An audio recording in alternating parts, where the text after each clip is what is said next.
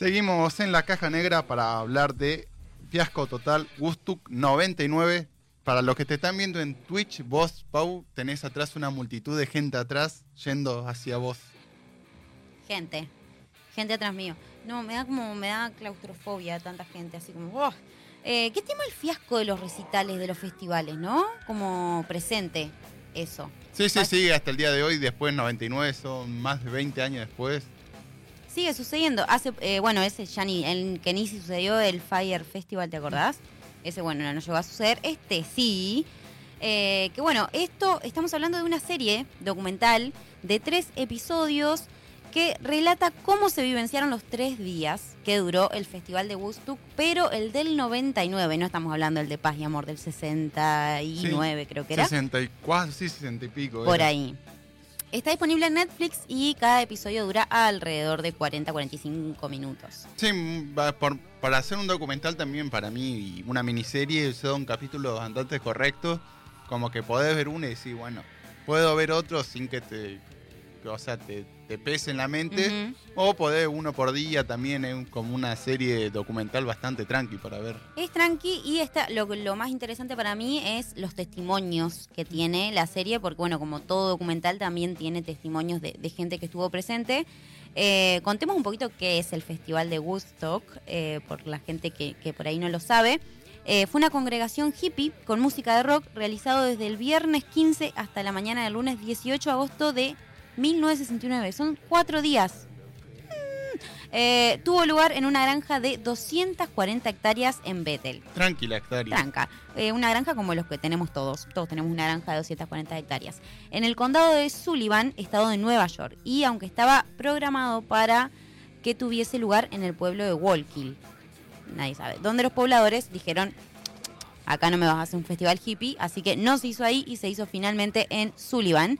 Y se convirtió en un momento fundamental de la historia. Recordemos que en ese estuvo Janis Joplin, Jimi Hendrix, o sea, músicos referentes de la historia del rock eh, y de un poco de- de- del hipismo también de esa época. Sí, también lo que decían todos, que fue como un festival armonioso para toda la gente que, que convocó, que no hubo disturbios, que era todo tranqui, era paz y amor. Bueno, el movimiento del hipismo, también muchas personas meditando entre escenario, entre banda y banda, cosa que en el 99 no, pasó.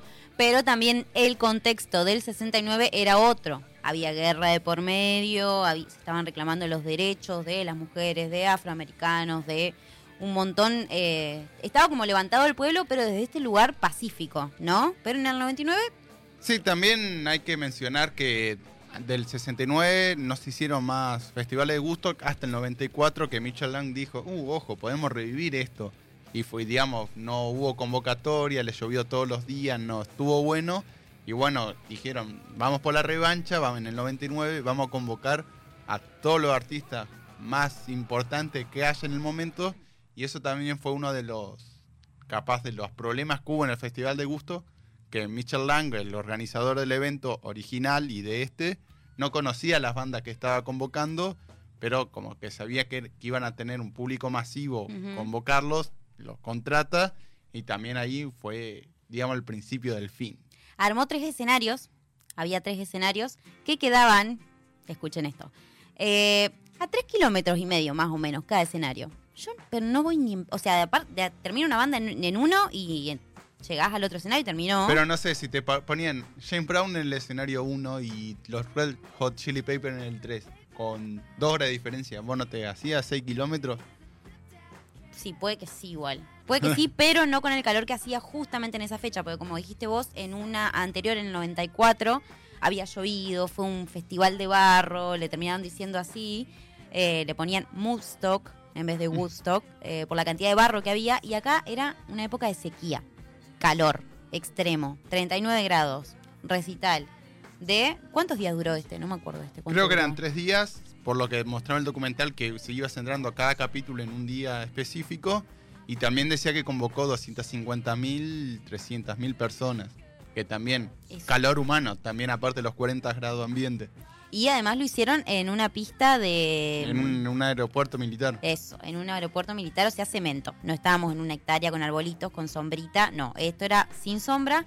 Y obviamente entra el capitalismo, pues también estamos hablando de Estados Unidos, hoy pasa también acá, pero es como la cuna del capitalismo, entonces una agüita, ¿te querés comprar una agüita? Bueno, te la cobró eh, la hipoteca de tu casa. Sí, en no, 4 dólares decía que salía el agua en los primeros días, después ley de oferta y la demanda empezó a valer más, pero 4 dólares en el 99 y también ese comentaron en- dentro del documental que fue de, de los grandes problemas que los organizadores al querer sacar las máximas ganancias posibles vendieron digamos el concesionario de agua y de comida entonces no tenían libertad de poner los precios que ellos creían convenientes y el paz y amor se acabó cuando querían tomar agua porque hacía 40 grados a la sombra No había baños, no había comida, no había agua, no había paz, no había amor y disturbios, obviamente, que pueden hacer 400.000 personas con calor y sentirse totalmente eh, un poco golpeadas por, eh, Por el la por la situación, por el capitalismo. Bueno, se armaron una serie de disturbios muy violentos. Que iban empeorando día a día Era Eso- como que todos los días iba creciendo un poquito Sí. más. Era como, ¿Cómo y nos puede superamos? haber más. Todo el Bueno, tiempo. rompimos el muro que separaba, digamos, el- la base militar de lo de afuera para que no entren gente. Vamos a romperlo. Al día 2, ¿qué podemos hacer? Uh, mira, un baño químico. ¡Pum! Lo Chau. rompemos. Oh, mirá esa torre de sonido. ¿La prendemos fuego? Bueno, así empezó y obviamente pasaron muchas cosas a partir de eso, no solo la violencia en lo, lo físico, digamos, sino entre personas. Eh, hubo perdón, acoso, abusos sexuales, eh, acusaciones de violación y obviamente muertes, eh, muchas de ellos por estar deshidratados. Así que el festival no fue para nada festivo y esto es lo que te cuenta un poco el documental con testimonios, que es lo que decíamos recién, que está muy interesante. Eh, para no perderlo de vista, también hace poco, a mí, cu- cuando lo estaba mirando, hace poco una conocida me dijo que había ido a un recital hace poco eh, de una banda muy importante y le cobraban la latita de cerveza, eh, 1.500 pesos. Nunca agua. Nunca agua. Pero 1.500 pesos la latita de cerveza. Y sí. Y esto ocurre en los recitales y en muchos, por ejemplo, en muchas fiestas electrónicas también ha sucedido de Sí, que no, el pero agua en carísima. todos lugares de, con- de concurrencia masiva, ya sea la cancha, acá, bueno, Flor dice la fiesta de disfraces también, hay precios que, que no lo controlan, pero bueno, por cuestiones que también eh, vienen empresas ya a imponer sus Claro. precios. Y ahí tiran eh, en Flor también en Twitch que encima las bandas que llegaron daban ganas de romper todo. Y sí, eso fue también un principal problema. Que te llevaban a Jimi Hendrix en el 69 de, de tranqui, que no incitaba a la violencia, y acá te llevaban una banda de heavy metal de Claro. este es un concierto. Megadeth o Metallica, eh, que te decían rompe todo. Porque claro, es lo, es lo que decíamos también, que muchas veces el artista que está arriba del escenario no ve lo que está pasando en la totalidad en el público. Entonces como con la data de agitar, de, eh, bueno, El pogo, el pogo. onda, claro, el pogo, prendan fuego todo. Bueno, la gente se lo toma literal a veces. eh, y prendieron fuego todo. Así que bueno, pero también a mí me pareció interesante esto de que son cosas que siguen ocurriendo. Hace poco también pasó en la fiesta electrónica que fue en ah, Costa Salguero, que murieron un montón Mm. de chicos también por la cantidad de entradas que se vendieron, porque no, está, no podían abastecerlos ni con agua, no había agua de la canilla, no andaban los baños, y te morías asfixiado y te pasan un montón de cosas que... Sí, ya cuando te deshidratás es un problema grave que si no lo podés solucionar a la inmediata, va a. Imagínate, a 3 kilómetros de un escenario, el baño debe haber estado a 5 kilómetros. Y si llegás la fila que tiene que haber con 300.000 personas. No, yo bajo ningún concepto iría, pero bueno, está interesante el documental, es cortito, es muy fácil de ver. Sí, eh, también algo que a mí me gustó por lo menos es la utilización de material de archivo de los mobileros que estaban de MTV en su momento, de otros canales de, de CNN, creo, cuando ya empiezan a ver los disturbios. También los testimonios de que buscaron, que eso me pareció un acierto de los directores y de Netflix, demostraban una chica que pasaba así, eh, Gusto 99, y después, bueno, estaba esa chica dentro de la entrevista que le hacían, como iban haciendo esa recreación y de buscar Claro. a las personas que salían dentro de los propios videos. Eso me parece interesante. Y también, como mencionábamos en otras ocasiones, de por ahí, en otros documentales que hemos visto, Biopic, que no te mostraron imágenes de archivo, acá van y vienen con el archivo, con lo real, lo que pasó, de, de qué fue el después de las personas que estuvieron presentes. como que tiene varias ramas, no solo de los músicos, de los noteros, sino también de, los, de las personas que fueron al evento. Yo creo que también como, como todo documental, digamos, de, de la industria, porque Netflix es industria, lo usa un poquito para que los organizadores digan, bueno, pero se nos fue de las manos, no fue nuestra culpa. Y bueno, también hay que, para mí estuvo interesante después de verlo, eh, mirar muchas otras cosas al respecto, como que si para esto no me lo contaste, pero está muy bueno el, documental y está bueno para recordarlo. Porque... Ahí Maca tira en Twitch que a los mismos organizadores le chupó un emoji de un huevo. Perdón, Macarena, vos estás diciendo guarangadas. Sí, nos la hace decir a nosotros. Y encima las haces que lo diga Damián. Igual sí, a los organizadores estaban como. Sí, sí, en, el video que sale Michael Lang, el organizador principal, el fundador de Gusto, como que no, porque no fue mi culpa, porque yo tercericé el servicio del agua, entonces si estaba a 4 o 10 dólares no es mi problema. No, porque yo le decía a la banda de heavy metal, che, no me agiten a la gente, no, parecía un pobrecito. No, chicos, eso sí es su problema. Sos organizador, es tu problema. Pasa a ser tu problema. Eh, pero sí, hay, hay mucho de eso, por eso está interesante después buscar por otro lado. Sí, eso también es una gran crítica que yo le hago al documental, que faltó el famoso epílogo.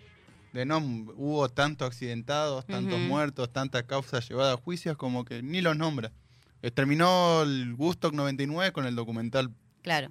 Solamente prendieron fuego algunas cositas y hubo abusos sexuales. Sí, pero tranca para No pasó nada más. Es como, Sí, faltaría como un, otro documental más del después. O seguir buscando vos por tu cuenta. Sí, para mí también lo cuentan con liviandad a lo de los abusos sexuales, como, bueno, porque estaban en un contexto de, de, recital o de lo que sea, como, bueno, sí, también ocurrió esto. Sí, también el, creo que era el de Red Hot Chili Paper, el baterista que estaba también tocando desnudo. El eh, Flea era. No sé si es guitarrista o el bajista, perdón, no lo sé. Eh, pero también estaba desnudo, es como, pero bueno, ponele, eso es tu decisión, ¿entendés? Pero ya que, abusen de vos es, otra cosa.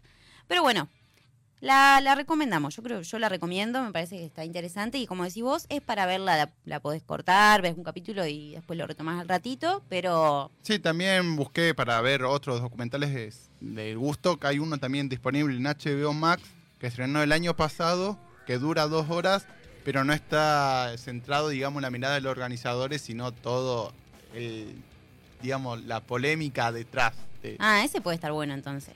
Sí, para hacer la comparativa. Hacer seguidilla. Sí, sí. Empezar por el de Netflix o, bueno, en cualquier orden, pero ver los dos.